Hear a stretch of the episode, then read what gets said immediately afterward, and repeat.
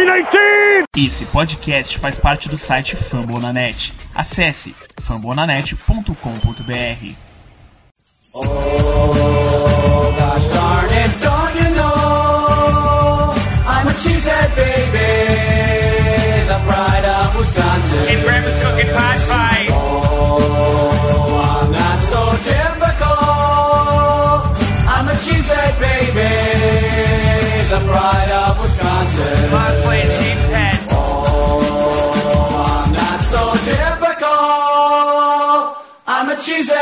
Baby, the pride of Wisconsin. Jim Bob, where the hell's my bowling ball? Saudações, galera do Lambo Leapers Podcast. Aqui é Matheus Ribeiro e vamos começar mais uma edição desse nosso podcast hoje, falando um pouquinho sobre esse último jogo entre Green Bay e Seattle em Green Bay, né? Um duelo entre pai e filho praticamente, né? E filho aquele negócio, né, Igor? A gente bate, mas não bate com vontade, né? Não, claro que não. Boa noite, Matheus. É, tamo, estamos mais numa edição do Lambo Leapers e falar desse showdown que a gente fez em cima do Russell Wilson e, e querendo ou não, o primeiro da carreira dele, né? Então, um gostinho a mais aí para a torcida que tá vendo uma defesa e não tá sabendo é, assimilar, é, ver tantas atuações tão boas até aqui. É, só lembrando, digam não à violência infantil, tá? Nesse meu primeiro comentário, até porque isso aqui é um podcast sobre Green Bay Packers, né? Não é um podcast do Minnesota Vikings. Mas vamos lá. Quem pegou a referência pegou e o Igor, pela reação, pegou aí legal.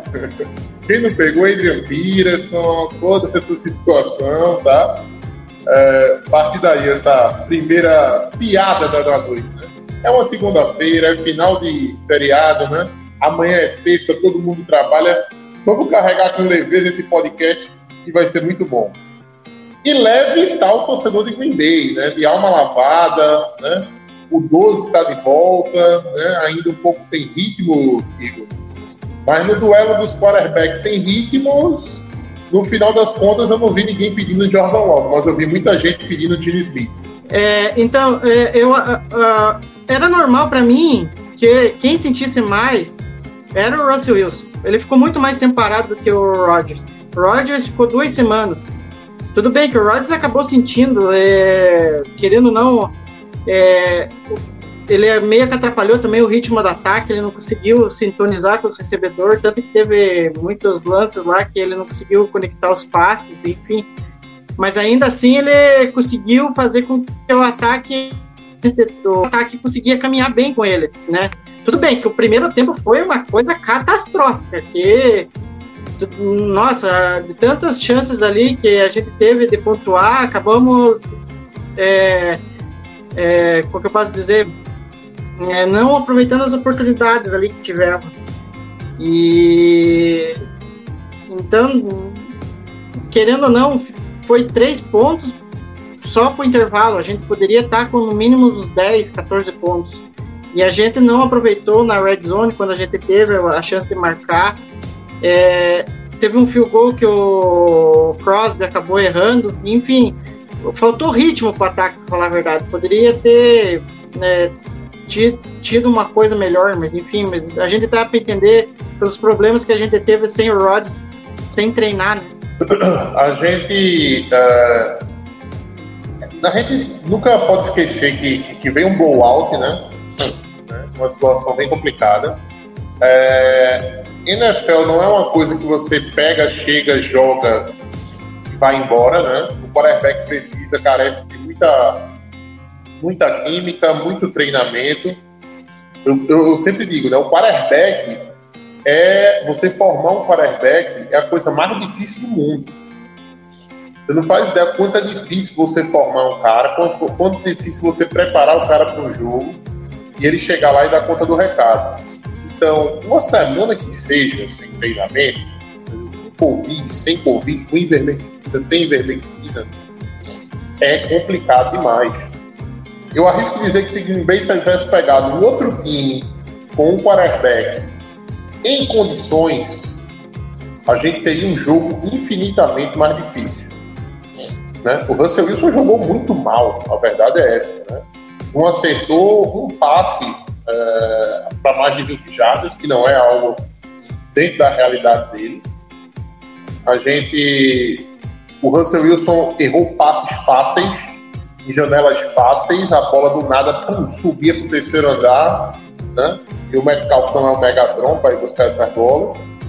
Então, assim, é, Green Bay teve talvez o melhor time possível para enfrentar numa situação onde você estava com seu quarterback retomando o ritmo de treino, retomando o ritmo de jogo. Né? E ainda bem que assim, a gente chegou no, no, no chegamos numa vitória complicada, um duelo de Panthers, entendeu? E dois Panthers muito bons, o Bohorques vem no ótimo ano e o Dixon é muito provavelmente o top 5 da liga. Ele meteu um punt de, eu acho que foi 61 jardas, uma coisa dessa. De um lado ao outro do campo. Então, é, duelo, uma disputa por espaço, um futebol de muito old school mesmo. Os times tentando correr com a bola, tentando fazer né, a, a, a, o, o ataque fluir através de pequenas corridas e pequenos passes e corridas para fazer acontecer. E Green Bay acabou saindo vitorioso, ainda que deixe uma ressalva muito grande no desempenho de ataque e novamente o desempenho de red zone. Mas, Igor, é. vamos, vamos falar de, uma, de um cara que a gente já vinha pedindo mais toques para ele e ele acabou chegando, chegando agora para a temporada definitivamente. AJ Dillon, monstro correndo e quase batendo home run no passe recebido.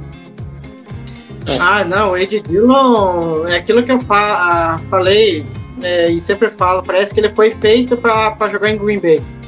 É, tanto que o, é, o Amos, em entrevista, falou que como o frio está chegando em Green Bay, é bom ter o Ed Dillon no, na equipe, né? Porque ele vai contribuir muito, né?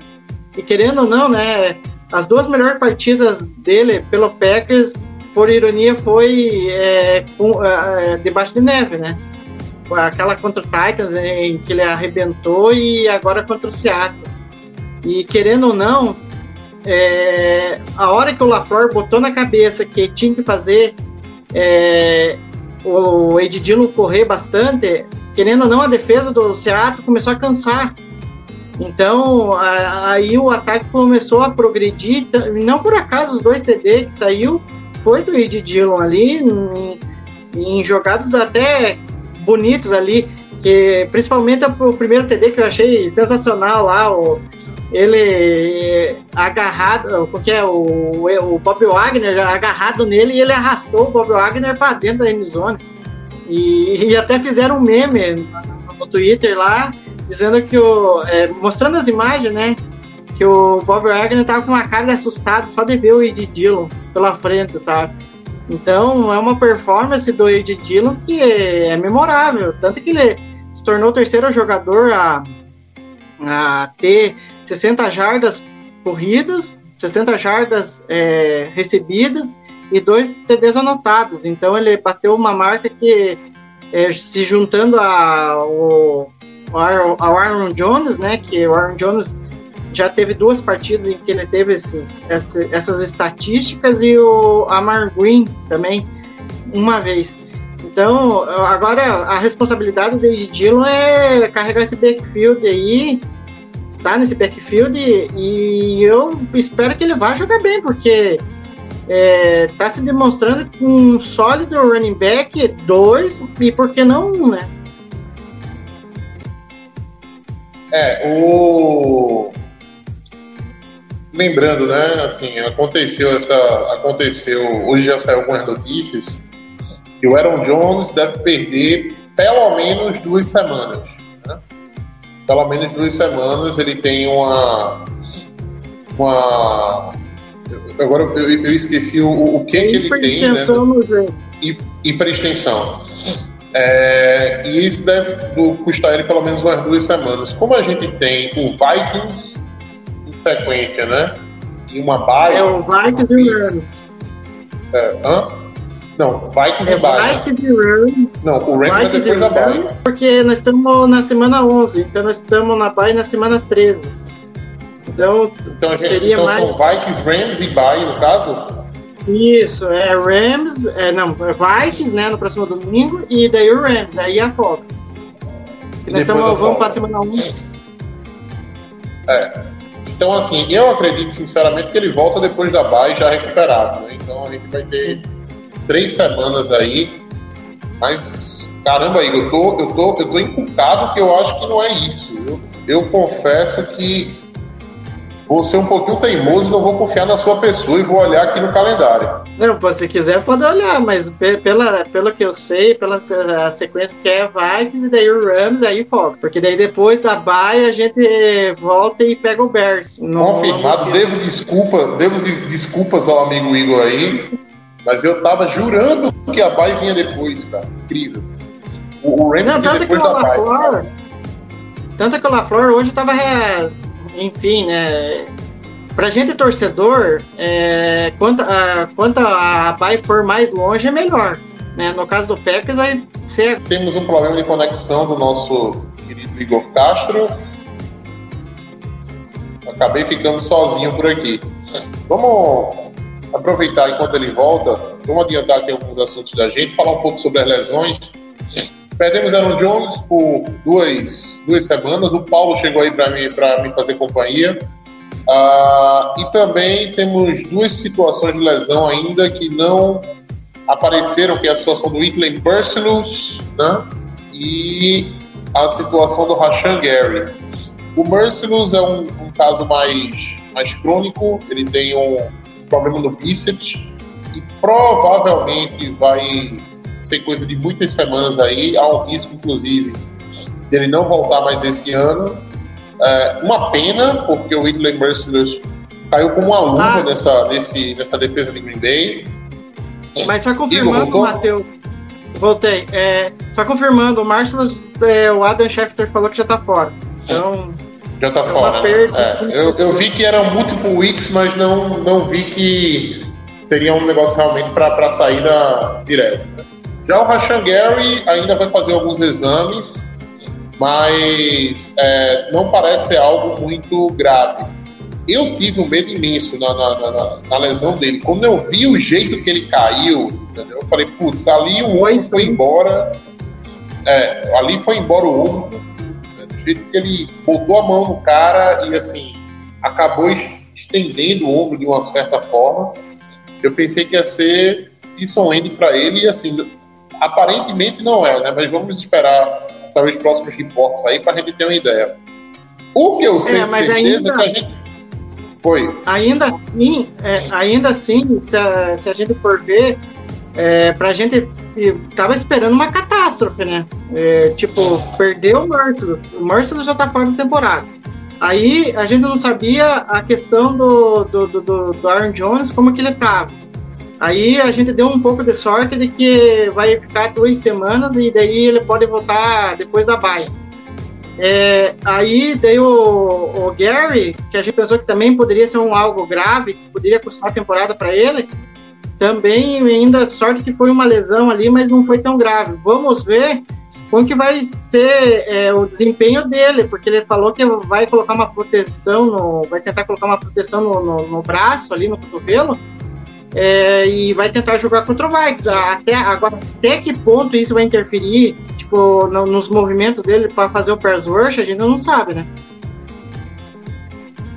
E aproveitando essa deixa aqui, queria apresentar nosso terceiro membro da mesa hoje, Ricardo Gonçalves, o nosso correspondente para draft, né? o nosso correspondente para college.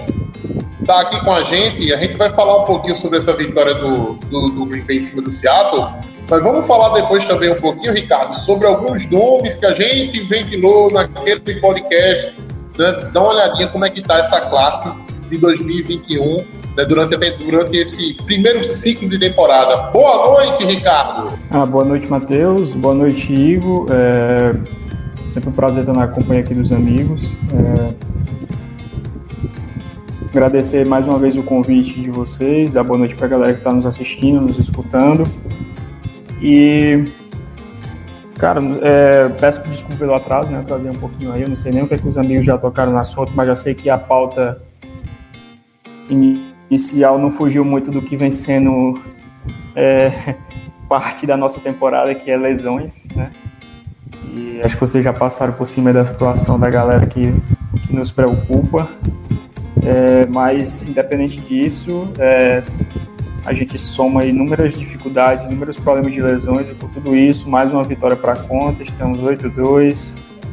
E, cara, foi, foi um jogo diferente, vamos dizer assim. É, não dá para não dá para não dá para ficar com aquela sensação de que ah tá tudo bem tá tudo certo porque o ataque realmente deixou a desejar a maior parte do jogo é, eu até, eu até cheguei a comentar no Twitter que assim o, o ele tem é, oscilado muito como play caller ao longo dessa temporada. A gente sabe que ele pode, ele tem um potencial, ele é um baita de uma, de uma mente ofensiva, ele tem um potencial de um cara brilhante como play caller, como chamador de jogadas, só que ele tem oscilado ao longo dessa temporada e tem ido de momentos brilhantes a momentos que, que chegam a nos irritar e assim, ontem, pelo menos no início do jogo, primeiro tempo, é, algumas chamadas bem questionáveis, é, situações que ele usou pacotes que talvez não eram mais adequados e os ajustes têm demorado a acontecer,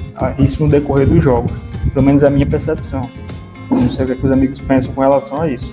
Mas assim, é, a gente teve dificuldades ontem. A defesa de Seattle jogou bem, jogou, mas a gente teve muitos erros de execução e muitos erros é, de play call, na minha opinião. É, eu acho que o Rodgers sentiu, sentiu um pouco o ritmo, a questão do ritmo, sim. Acho que fez falta a semana de treino, a questão de, de passar gameplay e treinar a repetição ao longo da semana, lógico que isso faz falta, mas ainda assim é, faltou nesse aspecto e quem nos, nos, carregou, quem nos segurou, né, na verdade, foi a defesa que está de parabéns. É, chegando aí na semana 10, a gente já dá para cravar que realmente a, a, evolução da unidade é, é fantástica comparada ao último ano. E mesmo lidando com todos esses problemas, essas situações de lesão, a gente tem mantido o nível, o alto nível. E ganhar de zero, né, um shootout contra Seattle é especial demais, principalmente para essa unidade, né, que tanto apanhou é, de todo mundo, torcida, mídia, e com razão, né? A gente não, não é também para agora que está tudo bem, não deixar, não esquecer o que mais está fazendo um belíssimo trabalho. E ontem foi um, foi um, um jogo especial para ele. Assim. O último quarto, obviamente, a gente conseguiu deslanchar, com, com principalmente com os drives é, apoiados no Dillon, mas sem dúvidas o ponto, o ápice do jogo foi a nossa defesa, a atuação que foi mais uma vez excelente. Não, e, e aproveitando é, um adendo do, do, eu, eu confesso. Do Ricardo, é, aproveitando o adendo do Ricardo. Oi, pode falar. É, é, o LaFleur, essa temporada, é, eu concordo com ele, ele tá oscilando demais nas chamadas, sabe? Tipo, no, no próprio jogo de ontem você percebia assim que tipo ele cantava uma jogada muito boa, o time conseguiu o first down, Aí eu não sei o que acontecia, que na jogada seguinte ele chamava uma jogada muito ruim. E daí o time é, acabava se colocando ali, o ataque acabava se colocando em situações complicadas ali. E inevitavelmente a gente tinha que devolver a bola para o Seattle. Então, é, a gente tem que melhorar esse, essas chamadas. Tudo bem que se a gente for levar em consideração alguns problemas que a gente vem tendo nas últimas semanas aí, é, sem o Rodgers, é, a gente não sabe, é, a gente começou a temporada sem o Bakhtiari, a gente não sabe quando ele vai voltar, tá perto de voltar, mas ele voltando já dá um, uma baita diferença na linha ofensiva e querendo ou não já muda é, como que o ataque funciona. É, a gente começou com o Josh Myers de, de, de center, só que daí ele acabou se machucando, a gente teve que improvisar o Lucas Patrick, que é um, um 880, ou ele acerta é, as jogadas ou ele erra demais. E aí a gente junta tudo isso, ainda tem o Calouro, que é o Royce Newman, que tá ali meio que jogando no lugar da função do, do Jenks, e tá indo mal também. Então, é, a, a, estabilidade na linha eu acho que passa muito por é, a gente conseguir ter um ataque melhor. Vamos ver, né? É, o, eu confesso que a questão do ataque, eu não consegui, pelo jogo, por, por algumas reprises que eu vi hoje, dimensionar ainda as devidas culpas. Entendeu? Ritmo do Rogers, play call do LaFleur, é, eficiência da defesa do Seattle. Tá? É, eu não consegui ainda determinar onde, onde é que estão as porcentagens aí, porque o interior da linha de Seattle jogou muito bem. Né? Green Bay correu com a bola porque correu muito. A gente teve mais de, de 30 chamadas de corrida né? Para caminhar pouco, para caminhar, eu acho que cento e, e, cento e poucas jardas. A gente teve uma média de menos de 4 jardas por carregado que é o que você pede à sua defesa, né? que consiga manter essa média baixa. Então, assim, o, a defesa de Seattle não estava tão mal a esse ponto. Aquele tal de Woods, o, o, o interior defensive lineman ali, o cara é, um, uma muralha, para você passar ali é complicado. O cara é uma tonelada para você mover. Né? E se batesse de frente para carregar era difícil. E Seattle teve alguns trienauts que a gente correu pelo meio e eles conseguiram parar. Tem que lembrar que Bob Wagner ainda está lá, né? é um cara muito bom. Né? Por mais que se faça meme do, do Dylan correndo em cima dele, né? é um cara que já foi, que é, é um cara elite na liga há muito tempo. É, o que me chocou né, foi a dificuldade de Green Bay de explorar a secundária de Seattle, que não é boa. Aí é que entrou o grande desafio. Só que ao mesmo tempo que eu paro e olho assim e falo, putz, é... o Rogers não estava no ritmo, né?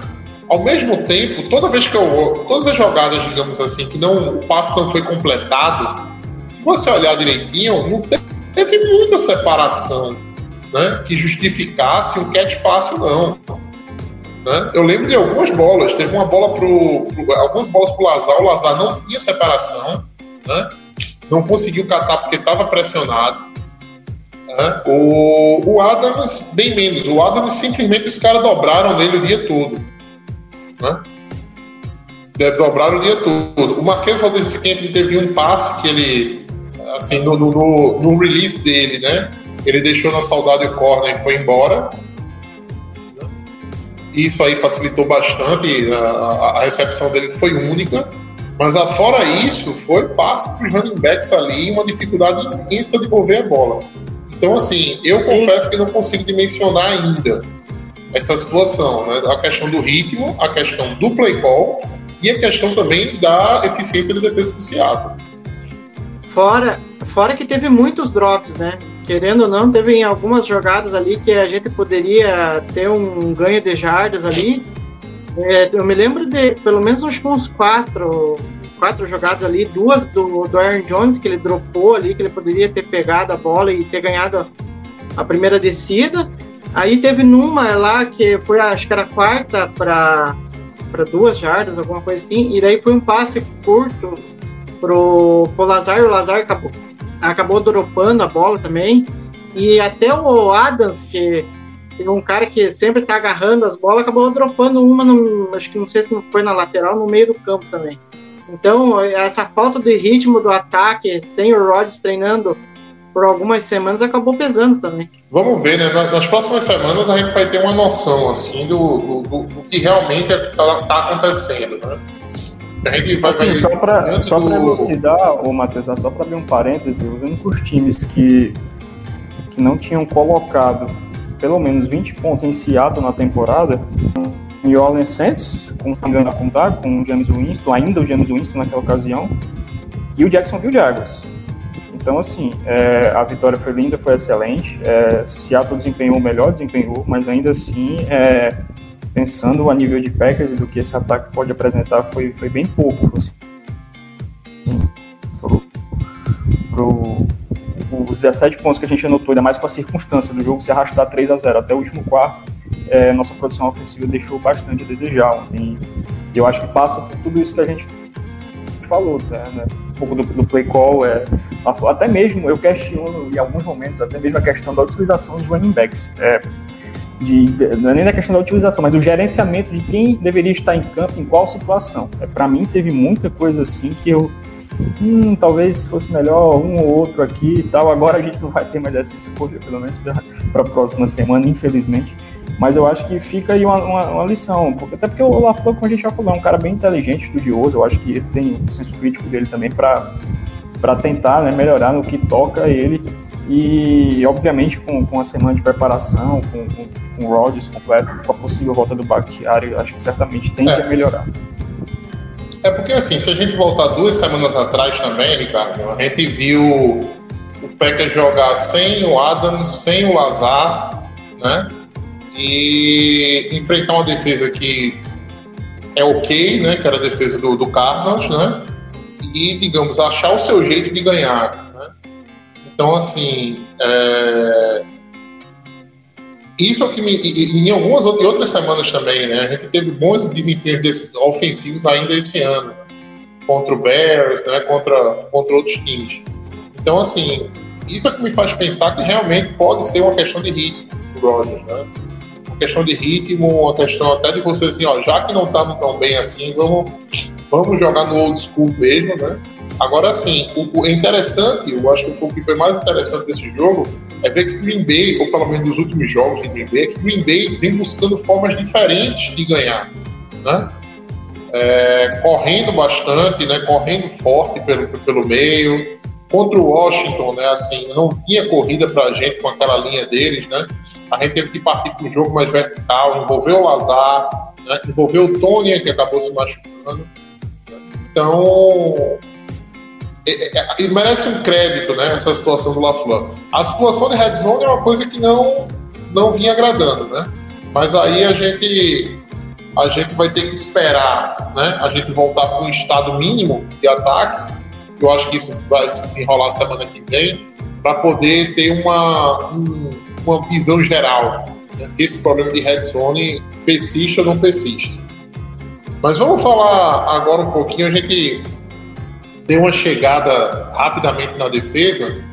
Ah, eu estava vendo hoje, Kevin King é o nono melhor cornerback da liga.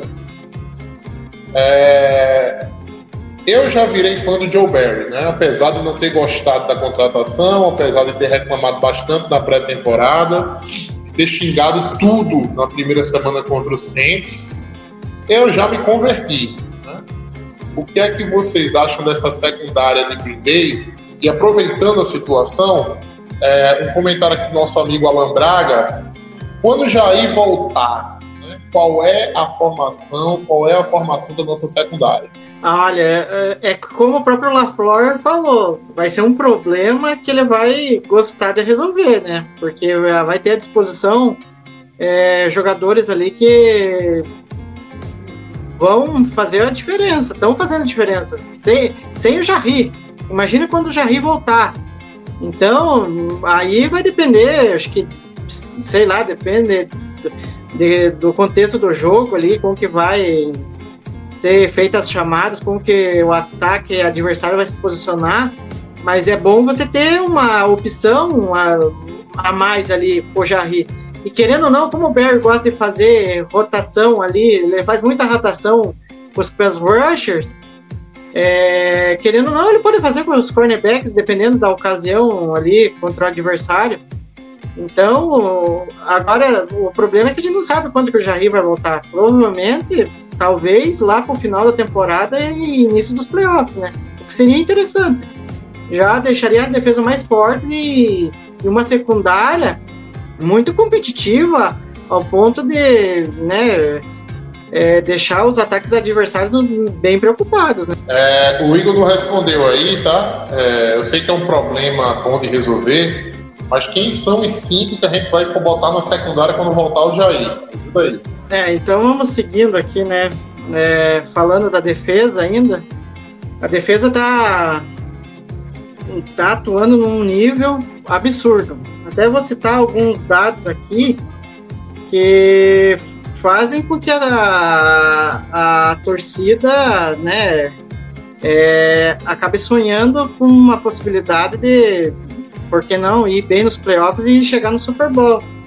E muitas estatísticas que eu estava vendo, a defesa está em praticamente em, em, é, no top 10 em, várias, em vários quesitos.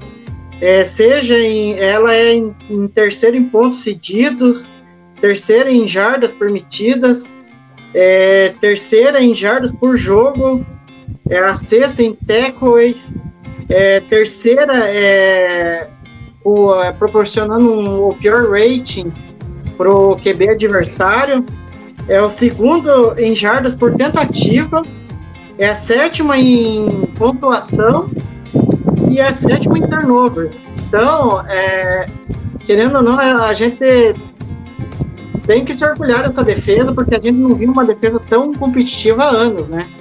E que pode nos proporcionar, quem sabe, uma, uma vaga aí no Super Bowl, né? Vocês estão me escutando bem agora? Agora sim, agora sim, Ricardo. Pô, show de bola. Tentaram me sabotar aqui quando eu fui falar do Jair Alexander, hein? É. Mas, Mas fala lá. aí, Pô, o Igor ficou em cima do muro. Fala pra gente quem são os cinco da secundária.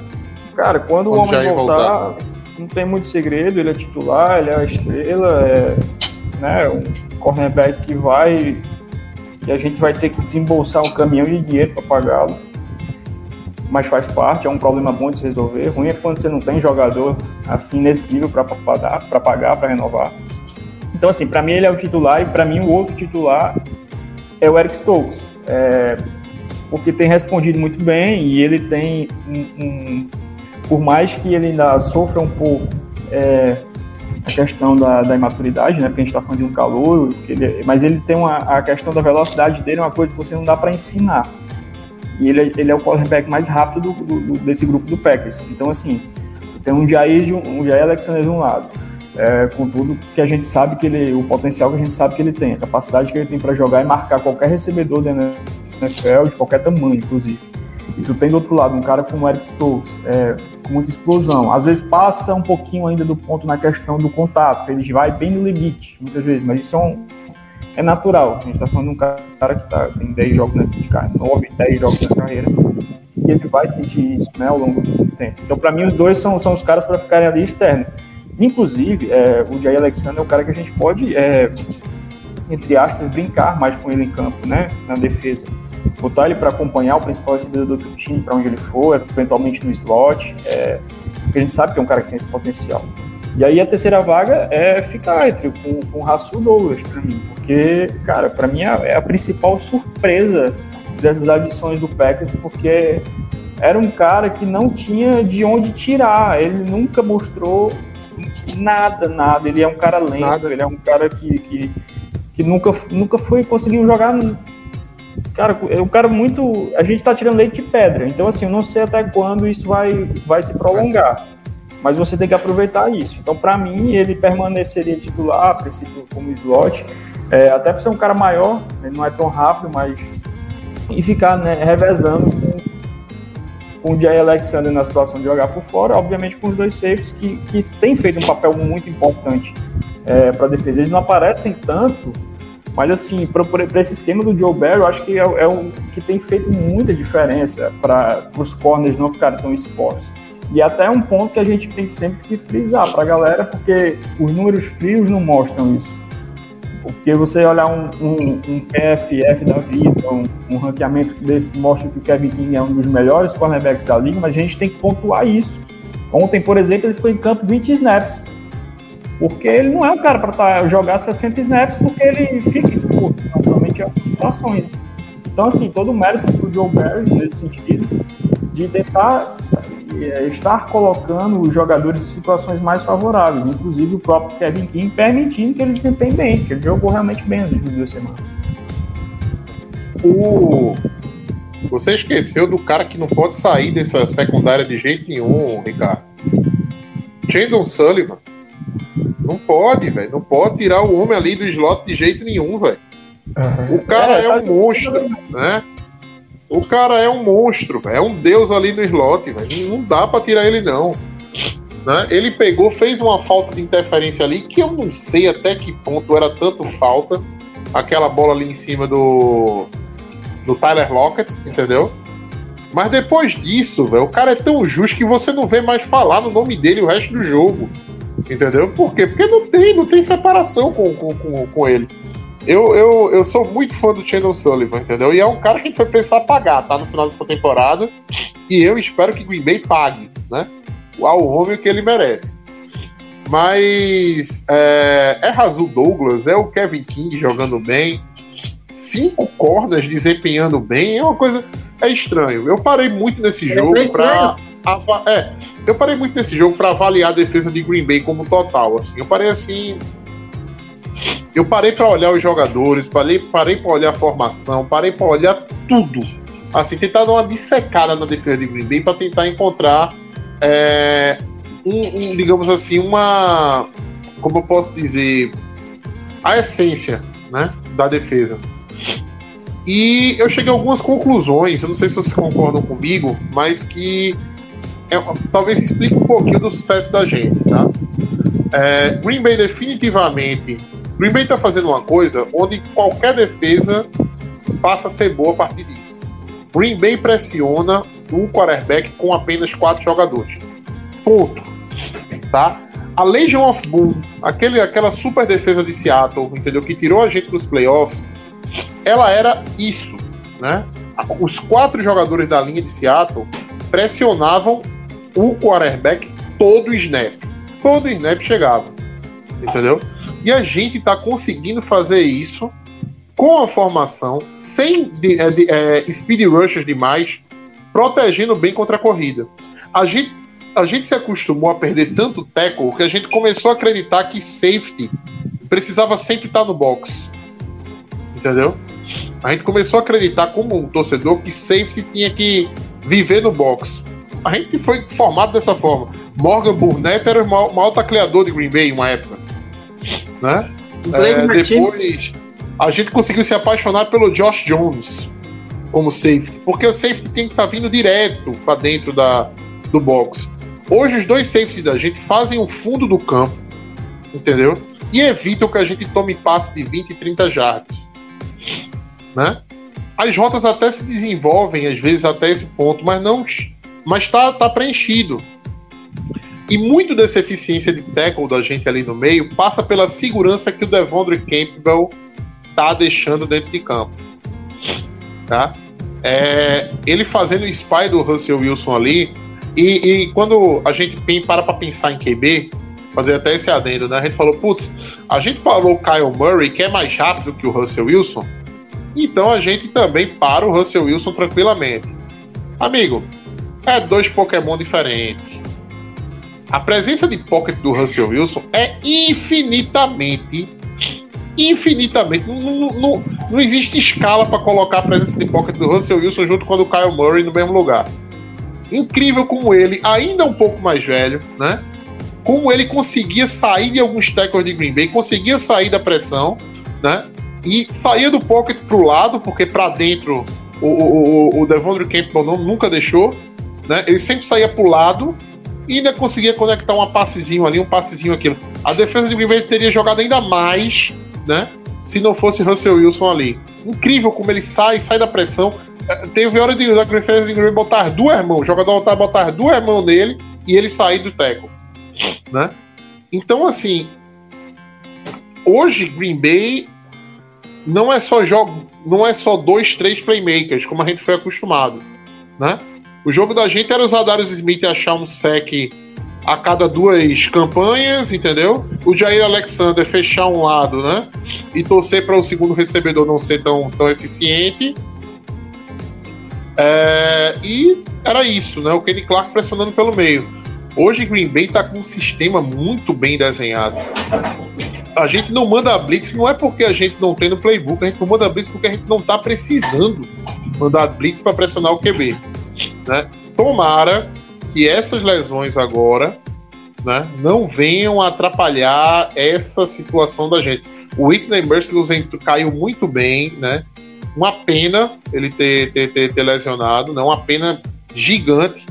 Eu acho que a gente vai ter que voltar, talvez, aí o Ladarius Hamilton, né? Que era, foi um cara que foi Isso. cortado essa semana para o nosso Rocher novamente. É, mas Dean Lowry tá muito eficiente. O Tedarius Layton, né? Que a gente falava no podcast do draft, né, Ricardo? A gente chegou a pedir o, o, o Tedarius Layton em Green Bay, jogando muito bem né, no interior da linha. É, tem o Kick que tá voltando de lesão. O Kenny Clark.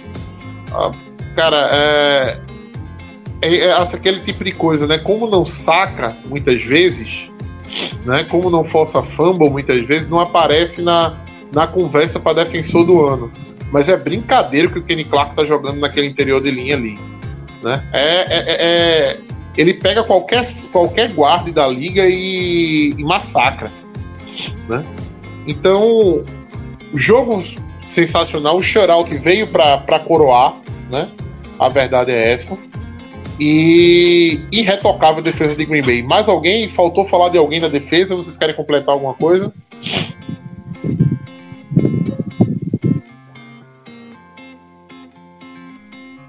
Diante do silêncio, vamos passar para. Ah, eu pensei que o Ricardo ia falar, daí então no fim eu, eu que eu falo aqui É, com o respeito. Ricardo, Ricardo vai falar? Não, eu ia só destacar que essa questão da defesa, a melhora dela, é, enquanto unidade, obviamente que ela passa por, por alguns destaques, né, que a gente... Eu não, nem citei o Devon do Camp porque é chovendo molhado, e ele é um cara que eu já gostei bastante na época da, da, da contratação, que a maioria nem conhecia o jogador, e que está desempenhando realmente num nível assim, sensacional. E eu acho que assim, um cara que, que é um cara que por mim, já, por mim, no que dependesse de mim, já estaria fora de Green Bay há um bom tempo, inclusive, e que deu um salto de qualidade é, considerável, que tem, tem, tem ajudado muito, é o Dean Lowry. É, ontem nem foi tanto caso, ele teve um jogo bom, mas assim, ele teve alguns jogos excelentes, assim, ele realmente foi um fator é, crucial para a defesa, para tanto é, é, estabelecendo pressão pelo miolo, como parando o jogo corrido. Então, assim, é um cara que realmente é, chegou para jogo, vamos dizer assim, esse ano. Ele tem, ele, ele tem sido irregular, ele tem ao longo da carreira dele, mas assim, ele, ele teve uma sequência de três a quatro jogos. Ele vem nessa sequência, um pouquinho menos ontem contra Seattle, mas os jogos anteriores, contra Arizona, é, o próprio jogo contra o Kansas City que ele foi bem também, é, tá, tá jogando num nível muito, muito bom. Então, assim, a soma desses fatores junto com, com, com, com o esquema do Barry é, é, é o que tem feito brilhar a unidade. É, a questão do, do, do pass rush é, é crucial para qualquer time ter sucesso na liga você conseguir pressionar o QB é, sem precisar de blitz. Então, assim, e aí a gente entra no, no, no, no ponto da, da alavancada do Rashan Gary, que tá tendo uma temporada especial. é, quando não tá sacando, tá sempre Preston colocando Smith, pressão, tá? sempre, dando- tá, tá sempre colocando Preston. é, hit no QB. E o Preston Smith, que é o cara que, que assim como o Kenny Clark no meio da linha, ele pega double team o tempo todo, e muitas vezes acaba passando desapercebido isso. O Preston Smith é o cara que está fazendo um trabalho sujo no edge e conseguindo é, proporcionar muitas vezes é, o sec para um colega ou quebra, tá? quebra a linha ofensiva, estabelece a pressão e aí já, já desmancha a jogada que o ataque tinha, tinha em mente. É. Então, assim. é- Foram tá- oito tá tudo pressões. muito- É. Sim, tá tudo muito favorável para oito pressões, do, oito pressões do Clark, oito pressões do Preston Smith, né? Teve mais pressão do Preston Smith até do que do Rashan Gary. Só para aproveitar que você está falando aí, Matheus. É, Clark e Preston foram oito pressões. Oito. Gary, quatro pressões. Slayton, Larry e Merciless foram três pressões, totalizando 32 contra o Russell Wilson. Então é bastante coisa. É muita, muita pressão. é, e é aquilo que eu digo, né? E só com quatro caras. Isso é muito bom, o torcedor do Green Bay, entendeu? O torcedor do Green Bay é muito bom. Não faz ideia quanto, o quanto é, é, isso dá um- uma, uma- uma perspectiva de, de qualidade muito grande. Obviamente, né? A gente ainda não teve algumas situações, como por exemplo, se a gente perdeu o Kenny Clark, será que a gente consegue manter aquele pocket protection ali, aquele, aquela, aquela, né, aquele pocket fechadinho como a gente mantém? É uma, é uma, é uma situação, né? Agora sem o Merciless, né? Tendo que forçar um pouquinho mais snaps no Gary e no Preston Smith, né? Como é que a gente vai, como é que a gente vai reagir a essa situação? São cenas que os próximos também, né? capítulos. Hã? O Gardner também, provavelmente vai ser mais acionado. Até tava vendo que o, o, o pessoal lá de Green Day, lá, os jornalistas falando que pode ser que o Garvin seja mais utilizado também. É, não, é o Garvin a gente, a gente que, assim, eu vi eu, É o jogo de da- pré-temporada dele. Foi, pode falar, Ricardo.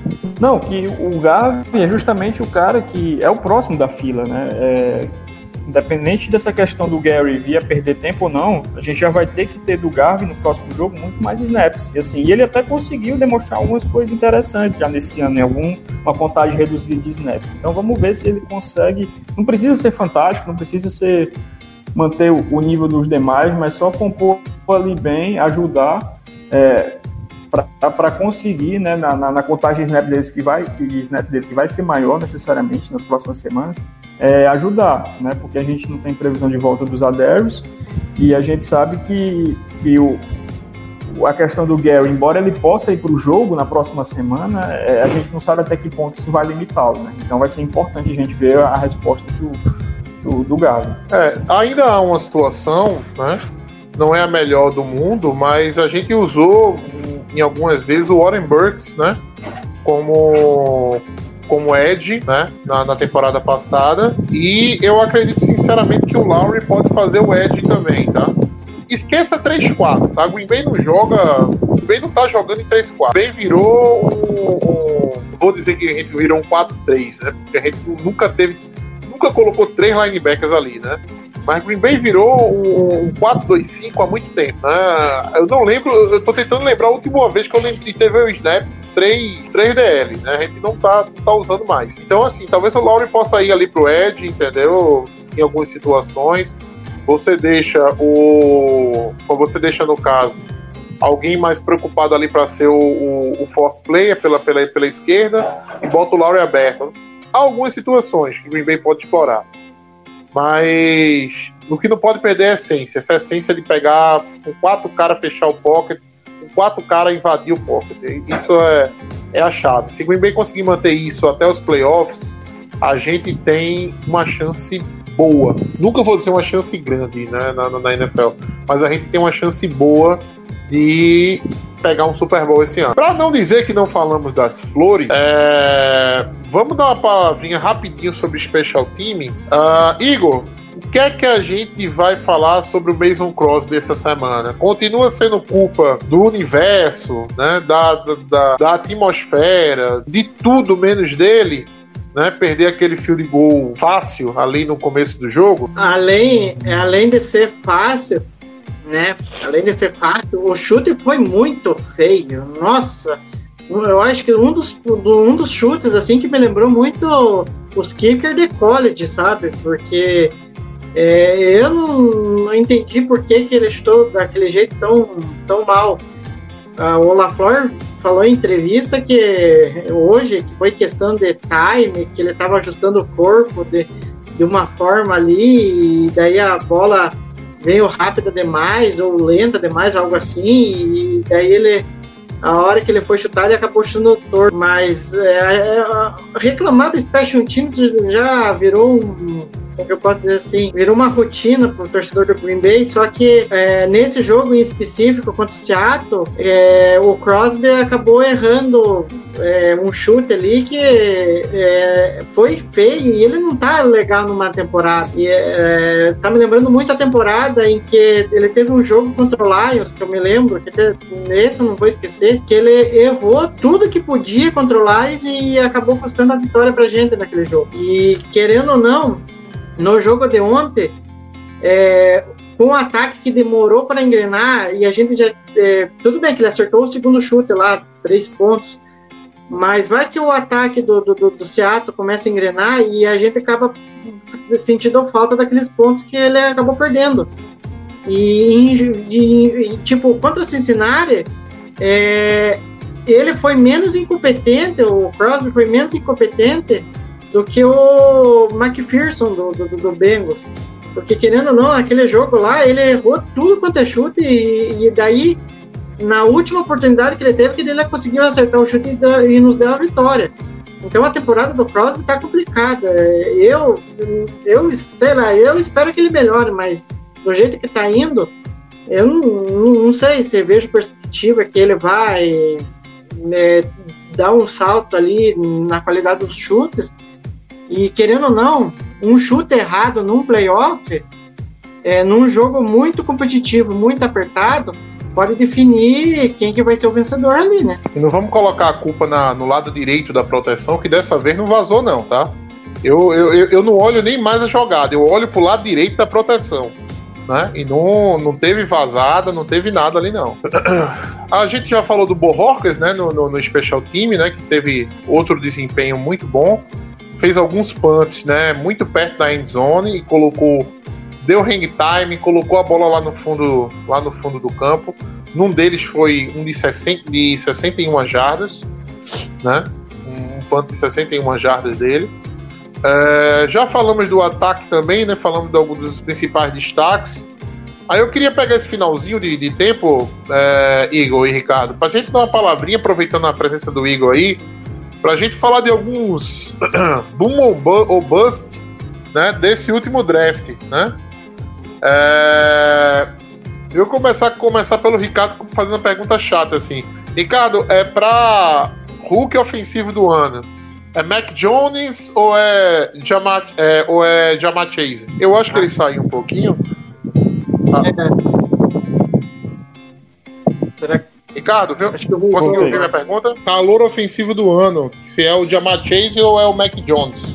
Para mim, Jamar Chase. é, Só que o Mac Jones caminha para tomar esse posto. Eu acho que ele está numa toada. A temporada são 17 jogos e a gente sabe que o, o que um quarterback faz é, é levado muito mais em consideração que qualquer outra skill position e isso serve para qualquer tipo de prêmio, seja MVP, seja calor ofensivo do ano. Então, assim, eu ainda acho que é o Jamar Chase, porque ele está entregando tudo que prometia e até um pouco mais. É- É um baita de um, de um recebedor, um começo de, de carreira absolutamente fantástico. É, anotando touchdowns nos 5, 6 primeiros jogos da carreira, passando de 200 jardas em algumas partidas. Mas o, o- impacto que o Mac Jones tem conseguido é, ter, principalmente nesses últimos jogos né, do, do, do Patriots, com, com, é, trazendo vitórias e, e- uma campanha bem bacana, o momento do Patriots ele é mais favorável para chegar na semana 17 o Mac Jones ser considerado o calor ofensivo do ano. Com o Bengals que começou muito bem, mas já que já está dando uma derrapada. Então, assim, hoje eu ainda acho que é o Jamar Chase. Mas se a gente tivesse que colocar isso como uma corrida, o Mac Jones já está ali emparelhando para passar ele. É, outra pergunta em relação a draft. Quem está sendo até agora a melhor pick de Green Bay desse último, desse último draft? Cara, melhor pick de Green Bay. É... Que bom que foi a primeira escolha. Para mim, é o Eric Stokes até aqui. É... Porque é quem mais jogou e quem mais está fazendo diferença. É, o Josh Mais é maravilhoso, ele é ótimo, é muito bom jogador. É, infelizmente lesionou, né? Foi estar na IR, então isso é levado em consideração. É, por, por- isso ele, o- ele não, eu não coloco nessa, nessa, nessa vaga e deixo para o Stokes. Mas assim, é, eu fico feliz que a disputa seja entre os dois, porque são a nossa pick primeira e segunda rodada. E são escolhas prêmios que tu tem que achar jogadores que possam te ajudar desde o primeiro ano. É, não dá mais para aguardar essa metodologia de que tu esperar, tu segurar um jogador um ano, dois no banco. É, cara, a NFL ela não tá pedindo mais isso. É, vai ter situações que vai ser, vai dar certo, que vai ser legal, como está acontecendo com o Rashan Gary, mas não dá mais para ficar fazendo isso, ter esse tipo de abordagem com um jogador que draft na primeira rodada. Então, assim, por tudo que está desempenhando, para mim, o Eric Stokes. É, e a Mary Rogers já é uma decepção ele não ser nem colocado ali como terceiro wide receiver. Cara, eu sou, eu sou suspeito pra falar porque é um jogador que eu não gostava como prospecto. Eu acho que se a galera lembrar e pegar os Não, programas. eu lembro muito bem, eu lembro do- muito bem. Pois é. Você não gostava do Amari Rogers. vo- vo- ali na situação de Green Bay, você eu acho que preferia. O Amon Ra também tu não gostava muito. Ah, Mas gostava mais do que o, do que o Amari. É, gostava mais do que o Amari, é. Ah, e o Palmer, eu acho que tu, tu não gostava também. É, assim, é uma, é uma lamentação que eu, que eu tenho com o Packers, é, e aí eu vou falar independentemente das picks, né, dos jogadores que a gente escolheu. Uma lamentação que eu tenho com o Packers de que, que as duas últimas classes de recebedores, elas são es- classes especiais, assim, foram classes especiais. A gente não, não é isso não é o normal, a gente não costuma ter jogadores de nível tão bom, tão alto, é, por ano na posição de recebedor. E se tu pegar o universo de jogadores dessas duas últimas classes, que porra, a gente pode citar aqui 15, 16, 20 nomes de jogadores Tem, tem, que já de alguma forma ou, ou estão sendo titulares, ou já são até estrelas na liga, como Justin Jefferson, como Sid Lamb, como são caras que, pô, já estão estourando, é, o próprio Jamar Chase, enfim. E assim, sair dessas duas classes de recebedores com a Mari Rodgers é muito. Ainda mais levando em consideração o nosso grupo de recebedores, que não é um, um primor, não é um, definitivamente não é o ponto forte da equipe. Aí a gente tem que pontuar. Ah, Ricardo, mas reza a lenda que a escolha do Packers era o Rashad Bateman, e o Baltimore Ravens foi lá e pegou. Ah, reza a lenda que em 2020 a pick seria outra, alguém foi lá, deu up e pegou. Pois é. Ah, ok, beleza. Isso é o que a gente entra a questão do imponderável do draft. Mas ainda assim, eu acho muito pouco é, ter saído de duas classes de recebedores tão talentosas só com a Mary Rodgers. É, eu não vou colocar ele como uma decepção. Primeiro porque para mim não é surpresa nenhuma o que ele está apresentando. Para mim, eu, eu já esperava, eu só não entendo é, é a insistência de colocá-lo como retornador de punt, que para mim é uma coisa que ele não é. Tá entendendo? Assim, ontem, ontem eu já achei muito bom que ele não foi hor- horrível como ele tem sido. Ontem ele conseguiu só ganhar algumas jardas, não andar para trás, não A cada, fumble, já foi. a, cada punt, a cada punt chutado pelo adversário, meu amigo, eu só tranquilizo né, quando eu escuto o, o, o, o, o árbitro. Eu fecho o olho e fico esperando pi, pi, pi, pi, pi, pi, pronto. Deu, deu pi, pi, pi, pi, pi, eu, eu, eu abro o olho novamente. Né? E ontem, por duas vezes assim, eu falei: não, não, não, peraí, calma, vamos, va- vamos dar tudo certo, vamos dar tudo certo aqui, pelo amor de Deus. Porque ontem, assim, um, um turnover é. podia matar o jogo ali, tá? 3 Ah, a com 0 vai o Russell Wilson mete 7 lá, defesa dele sobe, né? Situação eh, complicaria ali, né? Mas graças a Deus não teve Com nada. toda certeza. E é, então- falando em NFL em geral, eh, Ricardo. ah, pa- Não, completa. Não, mesmo não gostando do Amari Rodgers, mesmo com o que ele tem apresentado até hoje, eu não vou dizer pra galera pra não abandonar, segurar, porque ele pode ainda. Não vão achar que ele vai ser um baita de um recebedor, ou que ele vai ser um cara, é, um, um, um ex-receiver, porque ele não é esse cara, ele é um, um recebedor com corpo de running back, pra tu trabalhar em determinadas situações, ter jogada desenhada pra ele. É, não é pra gente abandonar, achar que. Porque isso eu não faço com nenhum jogador no primeiro ano. Mas que a Não, vida com é dura certeza. é, é complicado. São três anos. Para avaliar um draft são três anos. Né? A gente É. até segue Não. essa regra. Mas a única coisa que me pega, deixa eu só completar, Igor, rapidinho. A única coisa que me pega em relação a Mario Rogers é o seguinte: é quem chega tá tomando, tá, tá, tá, tá entrando na frente. Entendeu? Uhum. Adams, Lazar, MVS, aí do nada você chega o Randall Cobb e passa, né? Aí você tem uma situação de dois wide receivers não jogam, o Winfrey passa na frente, entendeu? Então, essa situação aí é o que me coloca ele como candidato a Bush da, da, da, da, da, da classe. Mas a classe como um todo eu acho que tá, se, tá, tá muito boa, né? Eu acho que o Tadarius Slayton é um cara pra NFL, né? É um cara bom, que a gente achou lá no fundo. O Royce Newman é um cara ok para né, pra, pra situação dele. Né? E, o, é, e o Stokes parece ter sido um grande achado ali na, na- um grande achado na posição. Mas vamos dar o tempo aí, né, pra, pra poder avaliar essa classe com, com perfeição. É, não, e só para arrematar, que a gente tá falando de wide receiver, é, querendo ou não, inevitavelmente, na, na, na, próxima temporada, tudo bem que a gente tá no meio dessa, mas, enfim, é, a gente vai ter que pensar em pegar wide receiver, né? Porque só o Lamar e é, o Rodgers foi é, muito pouco. Acaba, acaba o contrato todo mundo. ver mais alguém. E até sugeri, até, eu- eu tava vendo o college nesse final de semana e eu gostei de um cara, que eu, tá, eu até vou procurar ver mais ele, porque virou quase um crush que eu vi. Apesar do time dele ter tomado uma surra, mas dos poucos momentos que eu vi, eu gostei dele, que é Será o que- Bel de Purdue. É o David Bell. É, é esse mesmo. Olha lá, ó, eu com o Ricardo acho que estamos, ó. Estamos sendo Aí lá chega o Ricardo dizendo Paulo. pra ele, ó, ele vai sair muito cedo no draft, entendeu? E esquece que não chega na gente, não. Daqui a pouco o Ricardo chega com essa informação pra gente aí. Mas o que eu tô gostando da, da gente quando a gente fala de draft, tem o nosso querido Guto, né, que não, não tá gravando com a gente ainda, né, mas a voz dele tá voltando aos poucos, ele vai estar aqui com a gente pouco. Eu acho incrível como o Guto todo ano acha um recebedor no draft foda, assim, tá ligado? Em pique, ba- em pique baixa.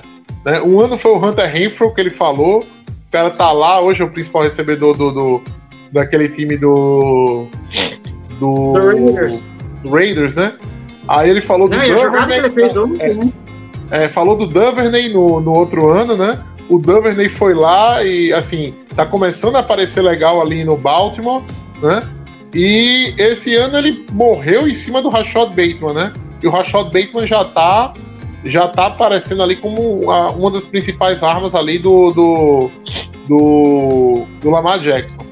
Ah, um cara que eu vi essa semana também, Ricardo, é, aquele, é o Landon Dickerson, que tá em Miami, né? Ah, ele é o Jason Spriggs dessa, dessa classe, né? Era um cara que era visto muito ali em cima, mas ele tá levando um vareio que, pelo amor de Deus.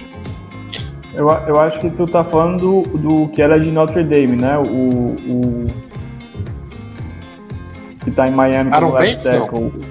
Não, é o. Porque o, o Leno Dixon acho era de que- Alabama Center, que ele tá em Filadélfia. Ele tá jogando lá, inclusive, como. Tá, não, como eu tô falando, é, o- é o Eckenberg, é o- alguma coisa assim. Liam, Liam Eichenberg, é.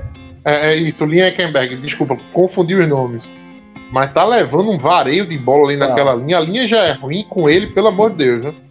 Tá, e é um cara que tá desempenhando aquém do que a gente esperava, assim, era um cara que ele mostrava pelo menos ferramentas de que poderia ser um teco na NFL, não digo nem left É. tackle, mas poderia ser um teco. Pra gente finalizar esse, pra gente finalizar esse assunto e esse podcast, Ricardo, tem algum eu disse desse, desse draft aí? Algum cara que você possa falar agora assim, tá vendo que eu disse, né? Que esse cara aqui aí ia ser bom? Cara, tem alguns, porque não, não, não, não teve muito segredo, assim, dessa classe. É, a minha pick dos sonhos, por exemplo, era o Rashad Bateman, né? Que apesar de ter lesionado, começado lesionado, já tá jogando muito bem. Então, assim, tem alguns jogadores que, que, que têm ido bem. É, o Bateman deles, eu acho que o. O, o, Você falou, eu lembro que você falava muito do DL de Dallas. o Oza, Oza Digzua, Sim. Tá indo muito bem, que é um cara que, que veio de UCLA, que estava cotado para a terceira rodada, da Dallas foi lá e pegou, aliás, belo draft de Dallas, está se refletindo também né, na, na campanha, né, os calores estão fazendo diferença. É, acho que a gente indo por, por posição, por exemplo, o, o próprio Greg Nilsson, é, que apesar de, de ter perdido tempo e ter tido dif- alguma dificuldade no início, mas já está jogando bem lá em Cleveland, então, assim, a, ma- a maioria do- do- dos caras que eram muito cotados, eles estão correspondendo, assim. Não tem, não tem muito... Não tem muita surpresa até, até então, assim. Tem uns caras que eu gostava um pouco menos, que... que a maioria, por exemplo, eu, eu batia muito o pé de que o Jamar Chase, ele era um, um cara top 5, que não, tinha por que algum time passava, assim, mais do que isso. É, Kyle Pitts, que apesar de ser um Tyrande, ter toda aquela questão da posição e ser complicado você selecionar um Tyrande ali na posição de número 4, é um cara que ele já mostrou que ele pode ser, ser esse, esse cara capaz de, de, de, de mudar a estrutura do ataque, né? O que aconteceu com os jogos que o Falcons bem conseguiu vencer foi justamente quando ele foi o ponto focal do time e, e trouxe muita dificuldade para a defesa adversária, né? O cara é um verdadeiro mismatch ambulante. Então, assim, essa classe eu acho que, que a maioria dos times que não inventaram, digamos assim, estão aproveitando bem, estão colhendo os frutos. É, quem, quem, quem não inventou muito e, e, foi pelo tape, foi pelo que o filme diz, o filme mostra, porque a gente sabe que os, ah, muitas vezes tem times, tem GMs, tem olheiros que se apaixonam por inúmeras outras coisas, por tamanho, por. Enfim, a entrevista do cara às vezes é boa, são coisas que a gente não sabe também, são fatores que, que acabam muitas vezes influenciando, mas para mim o, tape, o vídeo, que o cara mostrou em campo vai ser sempre não, só para arrematar o, o assunto aqui, para a gente analisar. Um cara que eu acho assim que, que gerou impacto no time que ele tá, e, e, eu acho que eu vendo assim seria um encaixe no Green Bay, mas não sei que Green Bay não viu nele, né? É o Randall Moore no, no Cardinals. O, que ele tipo ele propicia pro ataque do Cardinals é uma coisa muito interessante. Eu acho assim que no, no, nosso ataque ele ia ter um encaixe muito bom. E eu não sei se o Packers não, não viu nele e a gente acabou escolhendo o Amari Rodgers. Não, mas eu acho que o Rondale Moore saiu muito cedo, né? A gente é. O, o, o Rondale saiu no começo da segunda. Foi, é, é começo, começo, metade inicial da segunda rodada metade do da segunda rodada. Ô Igor, se a gente fosse pegar ele, a gente ia ter o Stokes agora. Deixa quieto. Tamo melhor assim. Tamo melhor assim. É isso, pessoal. Isso foi mais um Mambo Olímpicos Podcast. Agradecendo a presença ilustre de Ricardo Gonçalves, né? Quem quiser saber mais sobre draft, né? Quando a gente precisar falar de draft novamente, esse é o cara, tá? Esse é o cara pra gente falar de draft. E ele que aproveitar a presença dele para dar essa pincelada aí nesse meio de tabela. Um grande abraço, Ricardo, um grande abraço, Igor. E todos vocês que estão aqui com a gente há mais de uma hora no seu Lambolipers Podcast. Semana que vem, jogo contra o Vikings, rivalidade à prova, né? E vamos que vamos. É isso, uma boa noite a todos e gol, pack, gol. Esse podcast faz parte do site Fambonanet. Acesse fambonanet.com.br.